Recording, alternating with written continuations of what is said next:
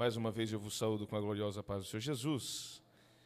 Ele é bom, amados. Abra comigo a sua Bíblia no livro do Atos, capítulo de número 10. Glória a Deus. Quanto aprendizado nós temos. Está aberto?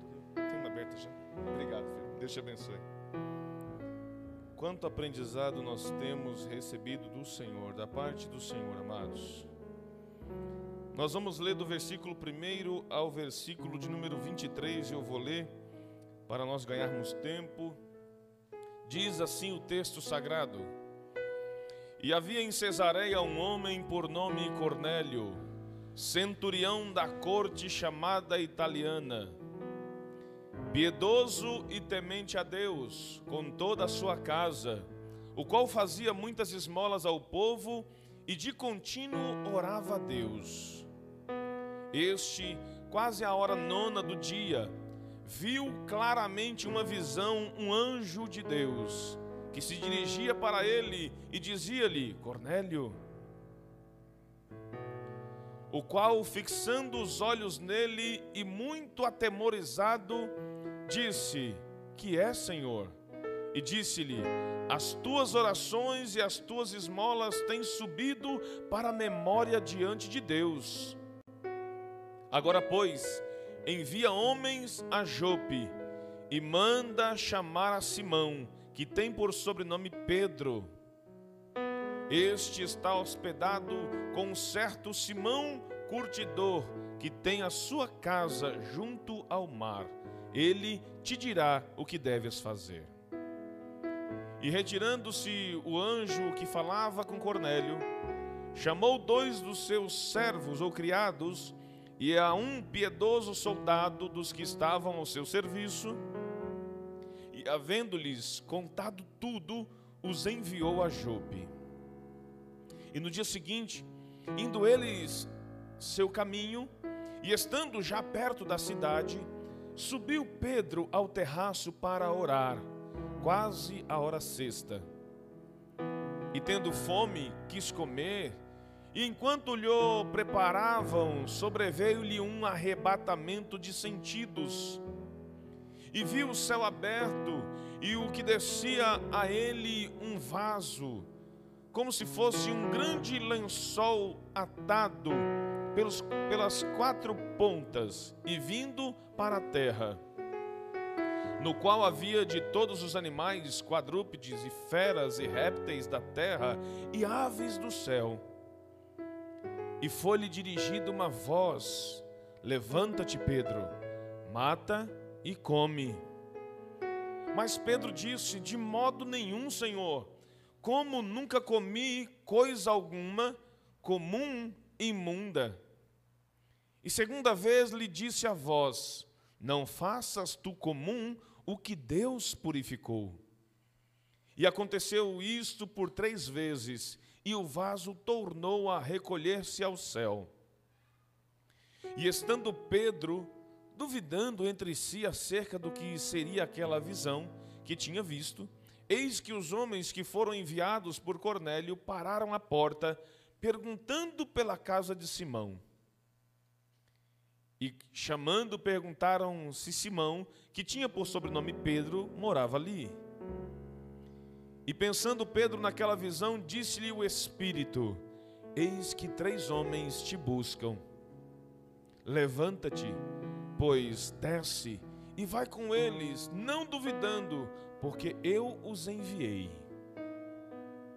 E descendo Pedro para junto dos homens que lhe foram enviados por Cornélio, disse: Eis que sou eu a quem procurais. Qual é a causa por que estáis aqui? E eles disseram: Cornélio, um centurião, homem justo e temente a Deus, e que tem bom testemunho de toda a nação dos judeus, foi avisado por um santo anjo para que te chamasse à sua casa e ouvisse as tuas palavras. Amém? Somente até aqui. Poder assentar em nome do Senhor. Glória a Deus é o décimo capítulo, amados. Um pouquinho só mais baixo. Obrigado, querido. Este capítulo de número 10 já nos revela muita coisa. E a primeira revelação é que a gente chama de revelação aquilo que Deus nos faz é, é, estar atento ao que o texto está dizendo, que na verdade está é tão claro quando nós nos debruçamos diante das Escrituras para com o sentimento de querer, entender, compreender e receber aquilo que o Senhor está falando conosco. E nessa leitura que lemos, já percebemos o Espírito Santo falar ao nosso coração que Ele sabe o nosso endereço, Ele sabe das nossas obras, como o anjo do Senhor, como o próprio Senhor falou a João lá na ilha de Patmos: Ei, eu sei as tuas obras. Tudo que fazemos é registrado, tudo que fazemos Deus vê, tudo que fazemos Deus tem acompanhado. E ele sabe o nosso endereço. Perceba que a primeira aparição, o anjo aparece a Cornélio e diz: Olha, alguém vai te ministrar a palavra e este homem está em Jope, cidade. Cornélio estava em Cesareia. E o anjo apareceu para ele e disse: Manda alguém a Jope. Manda alguém a Jope. Somente numa cidade? Não, não, tem o um endereço certo. Deus sabe onde você mora. Deus sabe muito bem onde você pode estar. Onde Ele vai te encontrar. Deus sabe. E quando Ele quiser encontrar com você, não adianta se esconder, porque Deus vai te encontrar. E o Senhor, o anjo do Senhor disse: Olha, manda estes homens ir buscar a Pedro uma pessoa específica, dentro de uma cidade específica, e o local onde ele estava está na casa de um certo Simão, curtidor. O texto diz curtidor, mas na minha tradução completa, curtidor de couro. Está na casa deste homem. Vá mandar chamá-lo. Esse capítulo de Atos, esse capítulo de número 10, ele é muito importante para nos mostrar como Deus vai trabalhar para mudar o coração e a vida do apóstolo Pedro. Deus queria Pedro, irmãos. Desde o início, Deus queria Pedro. Deus tinha muita coisa para falar com Pedro. Pedro, aquele homem que, mesmo todo o tempo andando com Jesus, Jesus ainda teve que dizer para ele: Pedro, se converte, Pedro. Se converte, Pedro. Pedro é o tipo da pessoa, Henrique, que quer fazer alguma coisa para o outro, mas do seu jeito. Quer trabalhar, quer estar junto do grupo, mas quer fazer do seu jeito quer fazer a obra com pessoas, mas tem que ser do jeito dele. E Deus estava trabalhando em Pedro, mudando a vida, a forma de ele ver as coisas. Pedro, que já havia aberto a porta da fé para os irmãos em Jerusalém, e também aos samaritanos, que ele relutou por isso, agora Deus vai usá-lo para conduzir os primeiros gentios à comunhão com os judeus. E olha que ele relutou também a isso. Essa abertura da porta da fé aos gentios, somada à conversão de Saulo, indicava claramente a vontade de Deus em trazer os gentios para fazerem parte da família divina. Deus estava mostrando para Pedro que quando ele salvou Saulo, quando ele entrou em Samaria, ele disse: Ei, lembra da promessa? Sede minhas testemunhas em Jerusalém, em Samaria e até os confins da terra. Até os confins da terra. Onde houver uma pessoa judia ou não, esta pessoa precisa ouvir o meu testemunho, essa pessoa precisa ouvir da salvação, essa pessoa precisa essa pessoa precisa fazer parte da minha família. Nós temos um privilégio tremendo, irmão. Nós fazemos parte da família de Deus. Quarta-feira aqui, Deus usou poderosamente o irmão é, Edivaldo, a gente pode perder Aquela família que ele pregou na quarta-feira, aquela mulher ficou viúva, os, pai, os filhos ficaram órfãos, eles perderam o pai biológico, mas não perderam o pai celestial. Você faz parte da família de Deus, já é um grande privilégio para nós, amados. Eu fiquei meditando e quando eu fui estudar esse capítulo, eu descobri que por uma deucidência, a gente conhece mais por coincidência, mas a gente pode aplicar a cristocidência ou deucidência. Esse capítulo de número 10, ele vai acontecer 10 anos depois da descida do Espírito Santo em Pentecostes. Mera coincidência, deucidência ou cristocidência? Não sei mas é um dado importante. Olha o tempo que se passou desde a descida do Espírito Santo no capítulo de número 2. Do capítulo número 2 ao capítulo de número 10, se passaram 10 anos. 10 anos de Deus operando, 10 anos dos discípulos pregando o testemunho que Jesus vive, 10 anos Pedro viajando para cidades, fortalecendo a fé daqueles irmãos através da palavra. Pedro havia ido para Jope a pedido de alguns discípulos para ressuscitar Dorcas, e antes de ressuscitar Dorcas, ele curou Enéas. E Pedro estava fazendo a obra, e este capítulo acontece exatamente no décimo ano da obra do Senhor acontecendo.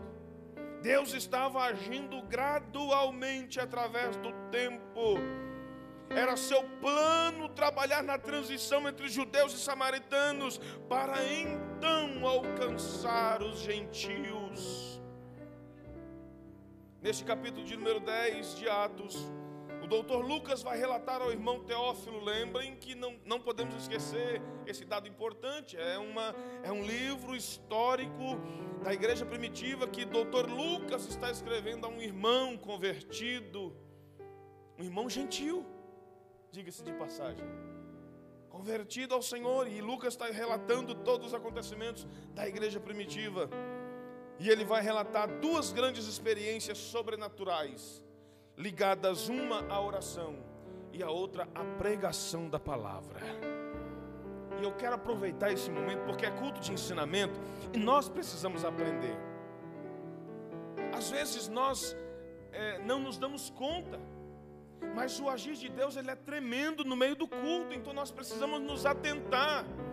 E eu quero aproveitar abrir um parênteses aqui para dizer, para lembrar os irmãos, que na hora da leitura da palavra não se deve ficar movimentando na igreja, que na hora da palavra ou da oração não se deve ficar movimentando. Chegou na igreja, alguém está lendo a palavra, espera ler, depois entra. Está orando, espera orar, terminar a oração, depois entra. Ah, me deu vontade de ir no banheiro. Espera, espera um momento. Ou vai antes do culto, ou vai depois. Se não der para esperar, espera um momento de algum louvor, alguma coisa assim, algum departamento fosse mexer, aí você se mexe junto. Se em caso de extrema necessidade, é claro. Tem pessoas que não conseguem segurar isso, é óbvio. Pode ir, pode se levantar e ir ao banheiro, não tem nenhum problema. Mas não tem nenhum problema, estou saudável. Reverência na casa do Senhor porque acontece o agir de Deus aconteceram nesse episódio em dois momentos, no momento da oração e no momento da pregação da palavra. Então, nesses momentos de oração e momento de ministração da palavra, é momento de você e Deus. Na oração é você falando com Deus, na palavra é Deus falando com você. Então, nada pode tirar a sua atenção. Imagina se fosse assim, irmã, irmã Flávia, lá no céu. Deus está contemplando este culto e aí chega um anjo, na hora que a irmã Lídia está falando, pai, a irmã Lídia vai alcançar o coração de Deus. Aí chega um anjo, Tawana diz, Pai Celestial. E Deus tira a atenção da irmã Lídia e vai dar atenção para o anjo. É claro que isso com Deus não funciona, isso com Deus não acontece. Nada e nem ninguém tira a atenção de Deus da pessoa que está falando com Ele. Aliás, Ele atende a todos sem confundir uma única voz. Porque Ele é onisciente, Ele sabe de todas as coisas. Conhece o meu timbre de voz, conhece o timbre de voz do Lucas, conhece o timbre de voz da irmã Nise, conhece o timbre de voz do, do Rian. Ele conhece e não confunde voz nenhuma. Mas neste momento do culto, irmão, nós precisamos estar atentos, ter a reverência na casa do Senhor. Ligados à oração, Lucas descreve duas revelações, duas aparições divinas para dois homens diferentes em dois lugares diferentes. O texto que lemos, Lucas relatando a Teófilo, ele vai dizer que a primeira revelação ou aparição divina acontece a Cornélio em Cesareia. Quem é Cornélio? O texto diz que ele é um centurião. Um homem responsável por 100 soldados do exército romano. Um homem de alta patente, um homem considerado.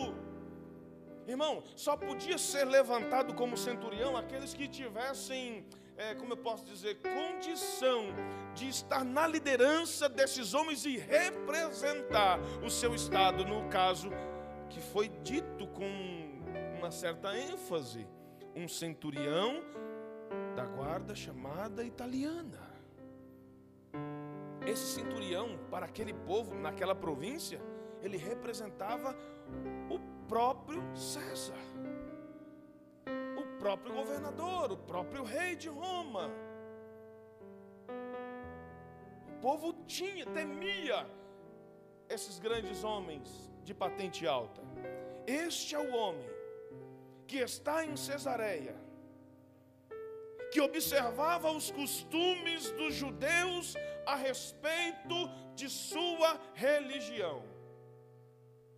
Amados, nos tempos de Jesus, os povos eram extremamente, não somente nos tempos de Jesus, em todos os tempos as pessoas sempre buscavam algo em religião e inventavam deuses para tudo. E no tempo de Jesus não era diferente. Principalmente os italianos, principalmente os romanos, eles tinham deuses para tudo. Mas este homem observou que a prática Ó, oh, a prática da religiosidade do povo judeu era diferente da prática do povo romano. Primeiro que eles adoravam um único Deus, enquanto eles sacrificavam para vários deuses. E eu tenho certeza que Cornélio observava que o povo judeu tinha resultados de sua fé enquanto eles acreditavam, mas não viam o resultado da sua crença. O povo judeu tinha um único Deus, assim como a igreja tem um único Deus, autossuficiente para fazer todas as coisas, enquanto todos os deuses somados juntos não respondiam uma só prece deles. Ele disse: Esse Deus aí é mais poderoso do que o meu, eu vou ficar do lado dele. E Cornélio observava, e não somente isso, Cornélio, ele respeitava a fé judaica, ele era um simpatizante da fé daqueles judeus, mas não somente isso, ele praticava, irmão, a oração, a comunhão e o partir do pão, além de dar as esmolas aos necessitados, aos pobres. Ele entendeu que quanto mais o povo compartilhava com os seus mais necessitados, mais Deus acrescentava na vida deles. E ele entrou por esse caminho, irmãquinha, sem reserva. A segunda revelação foi para Pedro, Jope e Cesareia. Havia uma distância de 48 quilômetros que separavam uma cidade da outra. E não há distância para Deus quando Deus quer alcançar alguém. Não há distância para Deus quando Ele quer alcançar, alcançar alguém. Então você pode estar aqui hoje, você pode estar na sua casa amanhã e pode se lembrar de alguém que está longe fisicamente de você. Mas Deus está dizendo nesta noite: não há distância para Deus. A sua intercessão aqui será ouvida lá e respondida onde quer que essa pessoa esteja. Aleluia. Lembrem que essas aparições é resultado de período de oração. Pedro está em Jope, na casa de Simão, curtidor de couro, e ele sentiu fome, e na hora do almoço não estava pronta a comida. Ele, ele pensou consigo: não era que nem a gente, a gente vai, arruma qualquer coisa para fazer até a comida ficar pronta. Vai assistir, vai fazer alguma coisa, né? Poucos vão orar. Pedro disse: Não, eu vou subir até o terraço e vou orar um pouco, até essa comida ficar pronta. Neste momento de oração, Pedro viveu uma experiência de um arrebatamento. E neste arrebatamento ele teve uma visão, esse, esse lençol que desce com aqueles animais que para ele era imundo, e ele ouve a voz do Senhor dizendo: Ei, não despreze o que Deus não desprezou. Eu vou dizer mais uma vez para ficar gravado no seu coração: não despreze aquele que Deus não desprezou. Aleluia. Nesta revelação, o próprio Espírito vai falar com Pedro. Pedro então entende o recado, mesmo sem saber o que está para acontecer. Então, ligado à oração, foram duas aparições divinas. E ligado à palavra, vai acontecer quando Pedro acompanha esses homens que o foram pegar que foram chamá-lo.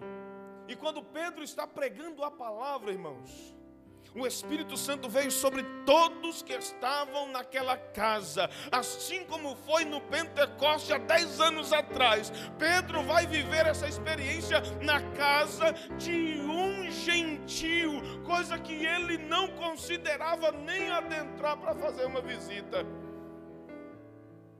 Deus está trabalhando em Pedro. Deus está trabalhando em Pedro, assim como Deus está trabalhando na igreja, para que a mensagem da igreja primitiva, como foi louvada e muito bem louvada pelas irmãs, que o Senhor possa nos avivar como foi nos tempos atrás. Aleluia!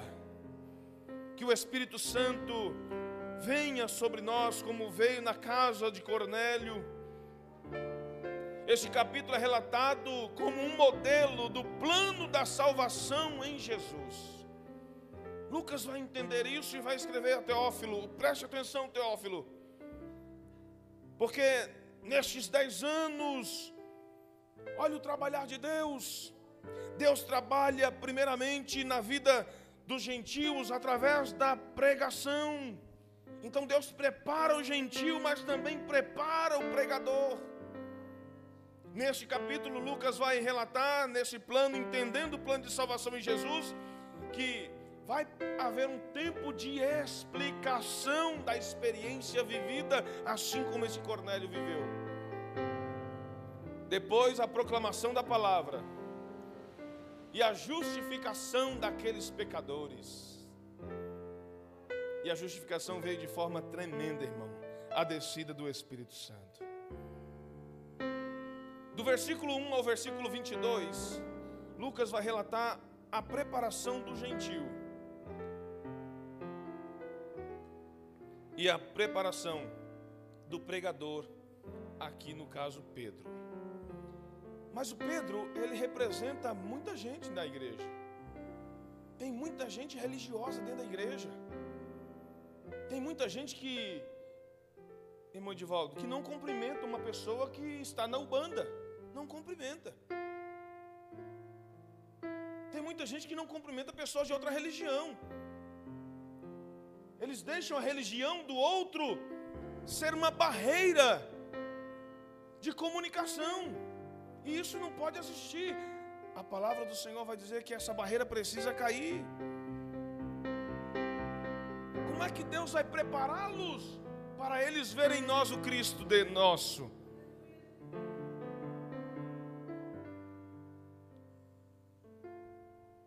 A salvação é uma obra divina, realizada pela graça, mas Deus opera essa obra por meio de instrumentos humanos. Deus quer usar cada um de nós para que as pessoas sejam libertas e salvas. Os anjos podem transmitir a nós uma mensagem de Deus, mas eles não podem transmitir o evangelho aos ímpios. Anjo é um mensageiro de Deus. Ele vem a nós, como veio a Cornélio. Cornélio era ímpio, pastor, sim, era um ímpio, era um gentil, mas que guardava, orava mais do que muito crente. Ele fazia três períodos de oração. E quem ora, irmão, quem ora no momento certo, no momento de Deus, vai receber a visitação do Senhor, irmão.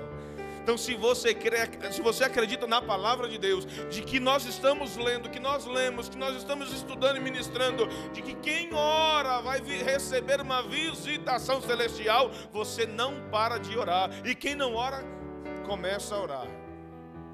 Porque foi num momento de oração desse que o anjo do Senhor desceu a Cordélio e se revelou para ele. E Deus aqui está trabalhando na vida deste gentil esse é o nosso privilégio. Enquanto os anjos não podem pregar o Evangelho, esse é o nosso privilégio e nossa responsabilidade. Pregar o Evangelho que Jesus vive para aquelas pessoas que estão cativas em outras religiões. Deus preparou um gentil Cornélio para receber a mensagem, assim como preparou a Pedro para que ele levasse a mensagem até eles. Cornélio é um típico religioso com boas obras, mas que ainda não havia sido salvo. Ainda não conhecia a verdade sobre Deus e sobre Jesus. John Wesley, filho de crente, neto, filho de pastor, neto de pastor, fazia obra no meio da mocidade mas não se sentia salvo. Estava na igreja de, desde sua meninice. estou falando de John Wesley, um grande avivalista. E foi num culto em que ele não queria estar, mas estava lá em que alguém pregando o texto de Isaías, ele sentiu a presença de Deus em seu coração e sentiu naquele dia nascer de novo, mas todo o tempo em que estava dentro da casa do Senhor, servindo ao Senhor, não se sentia salvo. Precisou dessa experiência com o Senhor para que ele pudesse sentir a chama do Espírito dentro dele. E nunca mais John Wesley foi o mesmo. Incendiou a Inglaterra depois de sentir-se salvo pelo Senhor. Aleluia. Em suas orações, Cornélio pedia a Deus que lhe mostrasse o caminho da salvação. Olha aí, irmão. Sabe o que é lindo observar e estudar a vida dos personagens da Bíblia? É que eu fico pensando, Edivaldo, que Cornélio ficava observando os judeus se reunirem para orar. Ele tinha servos que eram judeus. E ele percebia, observava os seus momentos de oração, os seus momentos de comunhão, os seus momentos de partir o pão, a alegria que os judeus tinham de ter o Deus, o Senhor Jeová.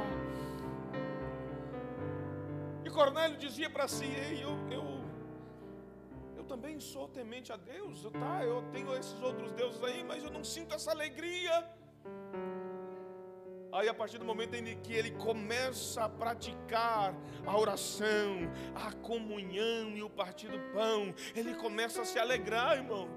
Mas ele percebe que essa alegria é porque ele está fazendo exatamente o que eles fazem, ou seja, estou copiando, não é natural, eu preciso ter uma motivação natural. E ele orava: Senhor, me mostra o caminho da salvação.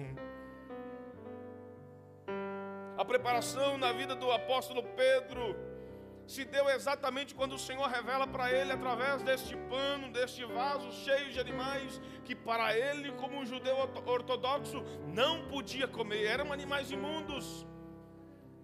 Deus estava mostrando para ele que ele não fazia acepção de pessoas, e que todos ele queriam colocar junto dentro de um ambiente para a salvação. Perceba que este grande lençol branco que desceu até ele voltou para os céus. Aqueles animais representavam os povos gentios ou gentílicos que o Senhor queria mostrar para eles: olha, este lençol branco é o veículo da salvação que eu quero que eles estejam aqui para subirem para junto de mim.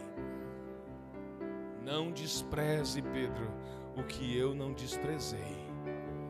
Não despreze a quem eu não desprezo. Pedro estava sendo preparado, irmão.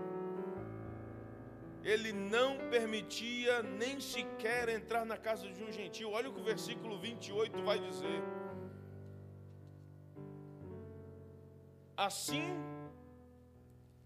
10 e 28.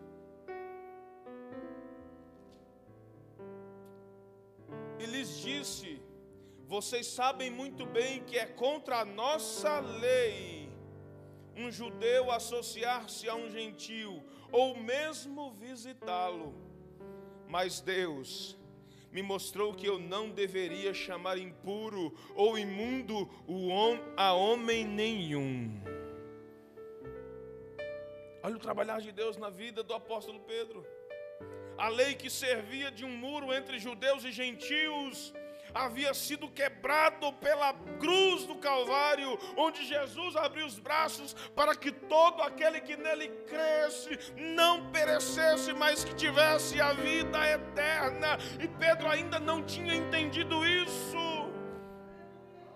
O apóstolo Paulo vai escrever aos Efésios no capítulo 2, versos de 11 a 13, dizendo o seguinte: Portanto, Lembrem-se de que anteriormente vocês eram gentios por nascimento e chamado em circuncisão pelos que se chamam circuncisão, ou seja, pelos judeus da lei, feita no corpo por mãos humanas e que naquela época vocês estavam sem Cristo, separados da comunidade de Israel, sendo estrangeiros quanto às alianças da promessa sem esperança e sem Deus no mundo.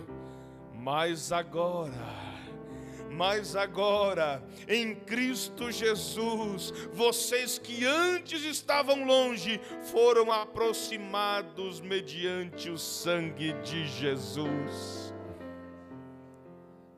A cruz de Cristo, irmão, quebrou essa barreira que havia entre o judeu e o gentio. Deus preparou Pedro, destruindo dentro dele uma barreira étnica e religiosa. A barreira étnica era que ele não se misturava com outros, outros povos. E a religiosa é que abriu-se a porta para que o gentil abraçasse a fé em Cristo Jesus. Aleluia. Dos versículos 23 a 33, Lucas vai explicar que Cornélio, naquele momento de oração, teve essa experiência da visitação do anjo. E ele vai explicar para os seus e depois para Pedro o que havia acontecido. Pedro então vai à casa de Cornélio, segue aqueles homens, dois dias de viagem. E ao chegar lá, irmão, ele é surpreendido. Lembra que eu disse que Cornélio ele passa a praticar o que os judeus praticavam, a oração, a comunhão, o partir do pão. Cornélio ajunta os seus familiares, e não somente os seus familiares. Ele sabe que o homem que vai chegar é um homem que representa Deus. Ele diz: Eu não posso receber esta mensagem sozinho. Eu preciso dos meus familiares, eu preciso dos meus amigos mais próximos. Venham para minha casa ouvir uma palavra de Deus aos nossos corações. Pedro ficou surpreso com o número de pessoas que estavam na casa de Cornélio. E Pedro se acha no direito, como não se soubesse, de perguntar: por que, que vocês me chamaram aqui? E aí eu achei uma expressão parecida com a que eu uso aqui, quando eu digo para os pregadores: entrega tudo e não retenha nada. Cornélio vai dizer para Pedro: Olha, nós chamamos, eu chamei você aqui para que você diga o que nós precisamos ouvir. Aleluia. Em outras palavras, ele está dizendo: entrega tudo, Pedro, não retenha nada. Nós precisamos ser salvos. Pedro é impactado com o que houve de Cornélio e com a sua atitude em reunir tanta gente para ouvi-lo. Ao ouvir o relato de Cornélio, Pedro se surpreende com a aceitação e reconhecimento do próprio Deus em relação às suas orações e às esmolas que ele fazia naquele lugar. Glória a Jesus. O versículo 31 diz: Deus ouviu sua oração e lembrou-se de suas esmolas. O anjo dizendo a Cornélio: Deus ouviu as suas orações e lembrou-se de suas esmolas. Deus poderia dizer o mesmo ao nosso respeito hoje? Você tem orado e praticado obras que farão Deus se lembrar de você?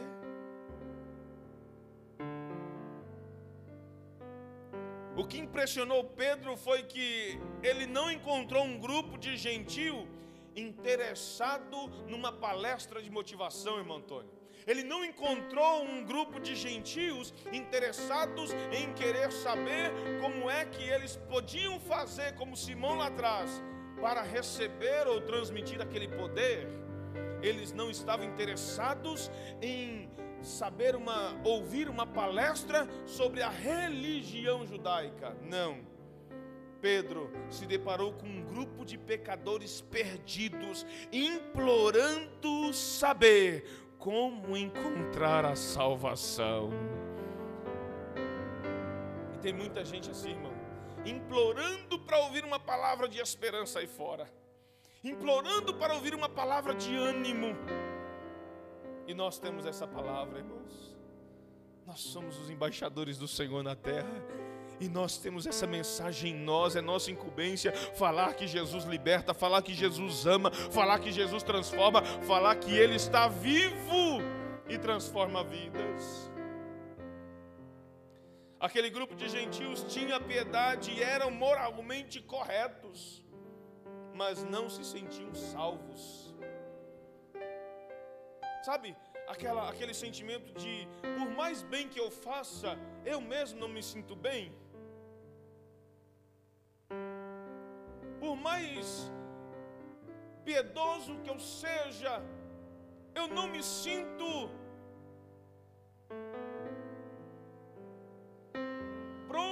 eu não me sinto aprovado, essa é a palavra. As pessoas vivem em busca de aprovação. E essa aprovação não é do próximo, é de Deus. Essa aprovação você sentirá na sua alma quando você verdadeiramente se sentir salvo e filho amado de Deus. A salvação só podia vir dos judeus só há salvação por Jesus Cristo, que nasceu em Jerusalém, em Belém, que nasceu nos territórios da Palestina, que nasceu como judeu. A salvação só pode vir deles, irmãos. Assim como Deus se revelou a Cornélio, Ele quer se revelar a muitos que estão procurando ajuda. E eu e você estamos prontos para lhe pregar a palavra depois da chegada de Pedro e Cornélio explicar para ele o que havia acontecido no seu momento de oração, Pedro entende que eles estão sedentos da palavra. E aí, Lucas, do, do versículo 34 ao versículo 43, Pedro vai pregar a palavra. Não há outra maneira de se obter fé senão pela palavra de Deus. Tem muita gente querendo fundamentar sua fé em milagre, em revelação, em mistério, em terra-manto, em movimento, e nunca está satisfeito. Procura um profeta aqui, procura um profeta ali. se alegra, mas a sua fé não é fundamentada. Aí vem um ventinho, entristece, murcha e não vai mais para a igreja. Por quê? A fé só pode se obter através da palavra. É só através da palavra, irmão. É comunhão com a palavra e oração. Que a nossa fé, ela é alimentada e cresce. Movimento é bom, é. Movimento é resultado, e vocês vão ver. Movimento espiritual é resultado de uma fé alimentada pela palavra de Deus. Palavra de Deus. Pedro faz um breve, uma breve introdução, falando desde o batismo de João para o arrependimento. Eles não haviam se batizado, nem se arrependido. Eles entendiam que precisavam ser salvos, se sentirem salvos. Mas não sabiam que tinham que se arrepender, que negaram aquela vida velha, que negaram aquelas imagens, aqueles deuses que não serviam para nada para eles. Pedro fala também sobre o ministério de Jesus, de como os líderes religiosos de Jerusalém o perseguiram e o mataram em uma cruz, até que Pedro vai enfatizar que Deus o ressuscitou dos mortos ao terceiro dia, sendo ele um de tantos que o viram e testemunham que Jesus vive. Jesus vive. Este testemunho de que Deus ressuscitou a Jesus Cristo traz esperança para todos que querem e precisam ser salvos. Irmãos, ouvir a mensagem de que Jesus ressuscitou dos mortos leva esperança para aquele que pensa: se eu morrer, o que será de mim? E quando ouve que Jesus ressuscitou dos mortos para nos garantir a vida eterna com Ele no paraíso, isso leva esperança ao coração do ímpio, ao coração daquele que está querendo e necessita de salvação. Pedro pregou a palavra entendendo que todos os seres humanos tem o mesmo Criador e todos precisam do mesmo Salvador. Ouvindo isso, não dá para olhar para o próximo diferente. Todos seres humanos foram criados à imagem e semelhança de Deus. Todos têm o mesmo Criador e todos necessitam do mesmo Salvador. Aleluia. No versículo 33, 36, Pedro deixa bem claro que Israel é um instrumento de Deus para a proclamação das boas novas e que Jesus Cristo é o Senhor de todos. Jesus Cristo é o Senhor de todos. No versículo 43, eles tomam posse dessa palavra, todos vão crer e crendo aplicam em suas próprias vidas a mensagem recebida e são salvos, se sentem salvos por Cristo. Mas Pedro ainda não tinha terminado de pregar. E aí, onde entra para o final deste, deste capítulo, os versículos 44 a 48, quando chega a justificação daqueles gentios quando chega a recompensa daqueles gentios, por praticarem as boas, obras, as boas obras, por praticarem ao, ao período da oração, por praticarem as esmolas, por estarem reunidos em comunhão, por partilhar o pão, eles são recompensados. Isso em forma de justificação. Por que a justificação, pastor? Porque são gentios excluídos da sociedade judaica. E aí Deus vem para Pedro e diz: Não despreze quem eu não desprezo. Entenda que eles também foram criados por mim e por mim serão salvos, mas alguém precisa pregar para eles, alguém precisa ensinar a eles. Sabe aquela pessoa que te percebe, sabe aquela pessoa que te causa repulsa. Sabe aquela pessoa que quando você lembra, quando você encontra, você não gostaria de estar no mesmo ambiente? Pois é, foi criada pelo próprio Deus, pelo mesmo seu Deus, e precisa ser salvo pelo mesmo Salvador pelo qual salvou você. Está explicado porque Jesus diz, né? Amai os vossos inimigos. Amar quem ama a gente, irmão, é fácil demais. Andar com quem quer o nosso bem é fácil demais. Agora, sentar do lado, irmão, numa viagem, do lado de alguém que só passa o tempo em querer nos irritar e tirar a nossa paz. A receita está aqui, irmão. Você precisa entender que você precisa ter paz em relação a ela. E quando você tem paz em relação a essa pessoa, entendendo que ela foi criada pelo mesmo Criador que você, que criou você, e que vai ser salva e precisa ser salva pelo mesmo Salvador que te salvou, você vai sentir paz. E a paz que você vai sentir vai ser transmitida para ela, ela vai sentir a tua paz. Ou vai querer saber por que, que você tem paz comigo se eu não tenho com você. O problema não está em mim, está em você. O mal não está em mim, está em você. E o que, que você tem que eu não tenho? Bom, nós temos algo em comum. O que? O nosso Pai Celestial. Quem me criou, criou você também. Mas tem uma diferença. O qual? Eu reconheci Ele como Salvador. E você? Não, não, não, não, então, essa é a diferença. Eu tenho Ele como meu Salvador. Eu me orgulho de dizer: Jesus Cristo é o meu Salvador. Enquanto você não reconhecer isso, você não vai ter o que eu tenho. Eu sou filho de Deus, eu sou salvo por Ele. Se você quiser sentir o que eu sinto, receba Ele. Aleluia. Pedro não pode ir, não pode ir muito longe em sua mensagem.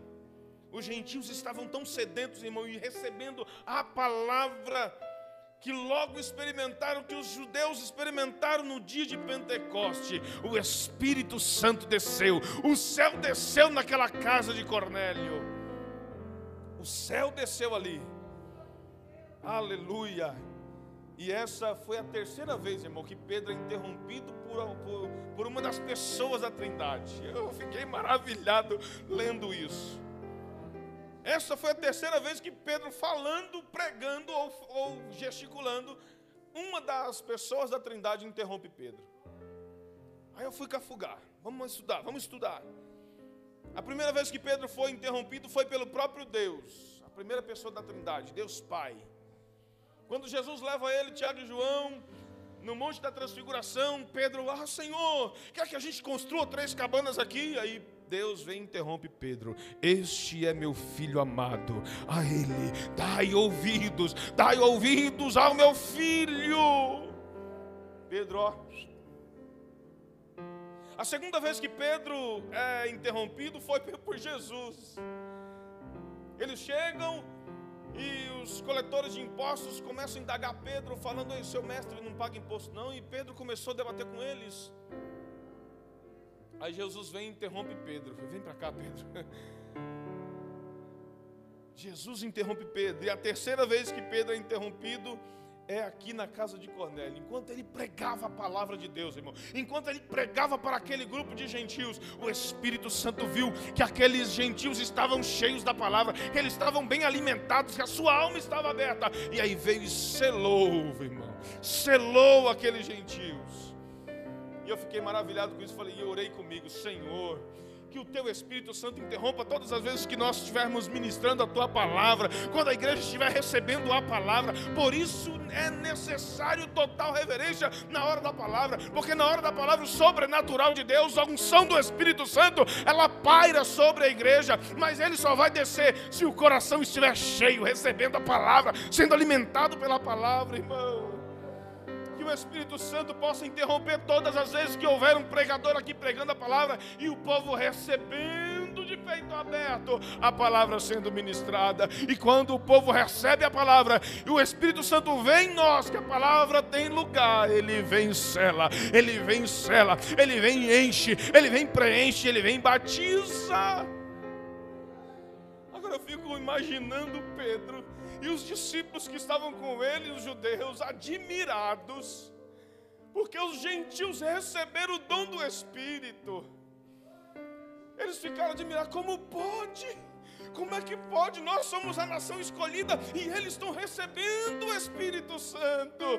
A todos quantos receberem, deu-lhes o poder de serem feitos filhos de Deus. E aqueles gentios, Cornélio e sua casa, receberam Jesus e receberam o poder de se tornarem filhos de Deus.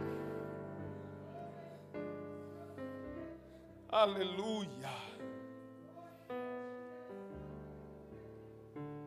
Isso responde algumas indagações. Tem gente que fala para mim, pastor, mas eu estou tanto tempo na igreja, pastor.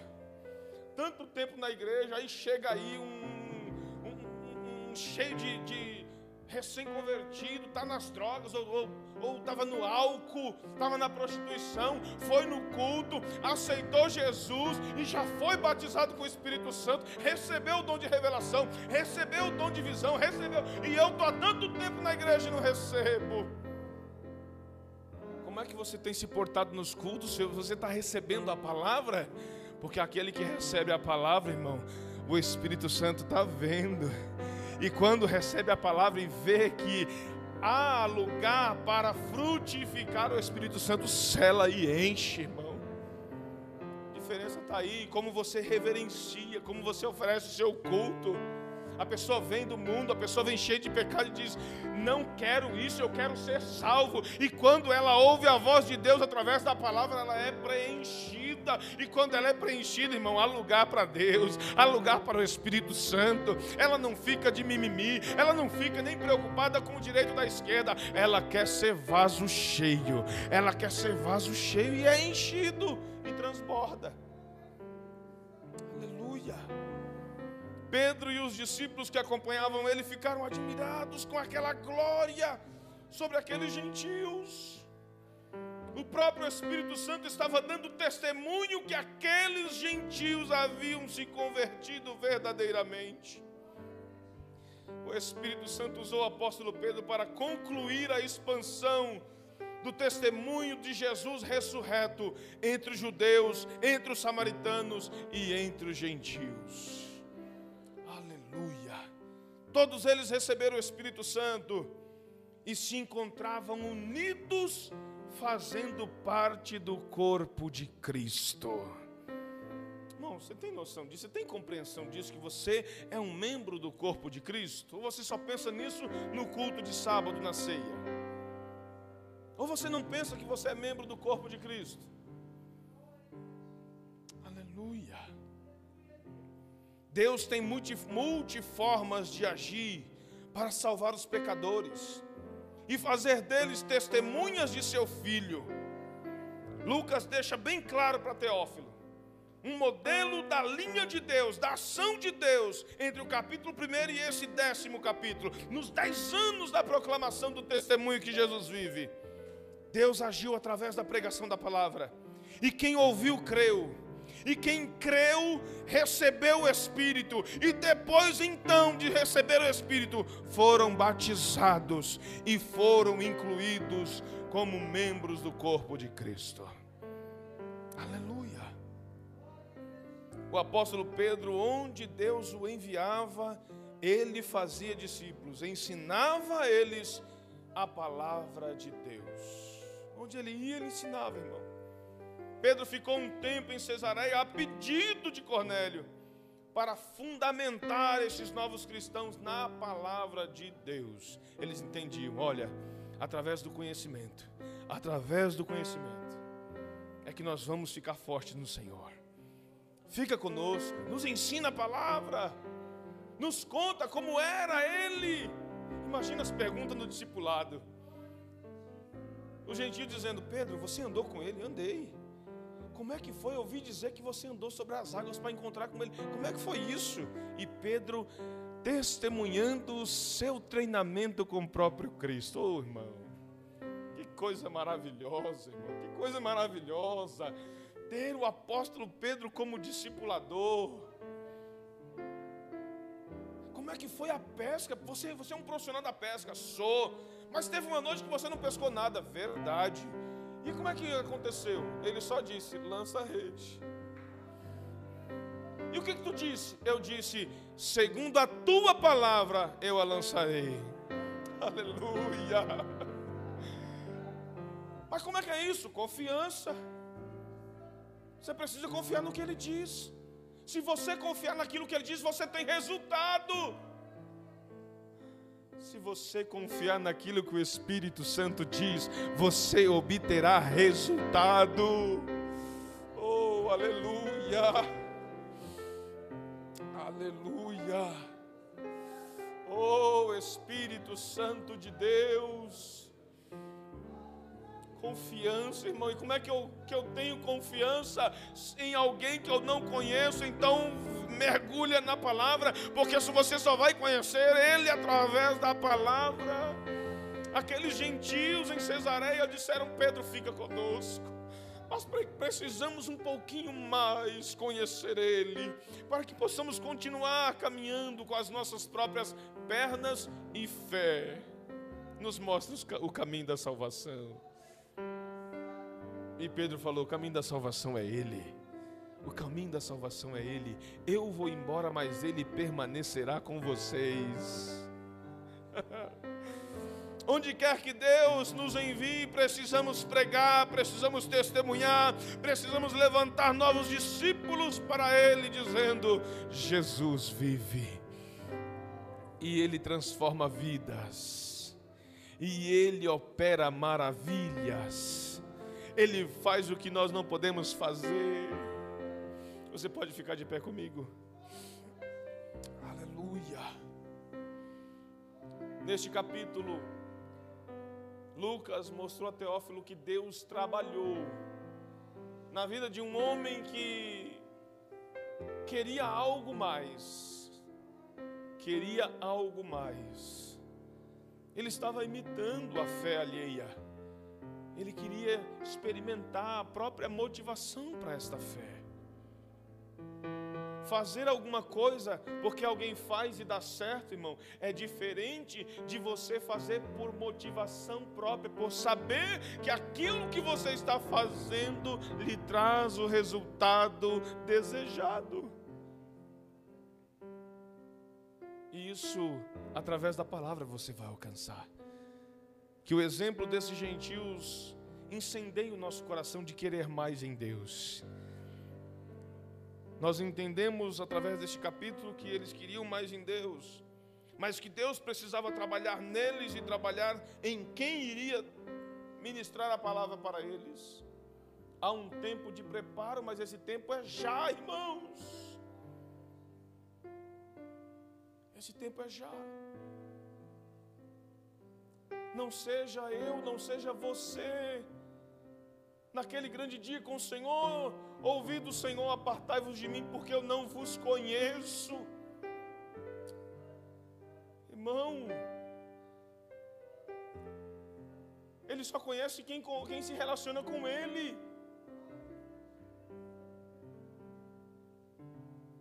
Que nós venhamos nos relacionar com Ele através da palavra, através da oração, que Ele venha se lembrar de nós por causa das nossas obras e testemunhe de nós, porque Ele faz.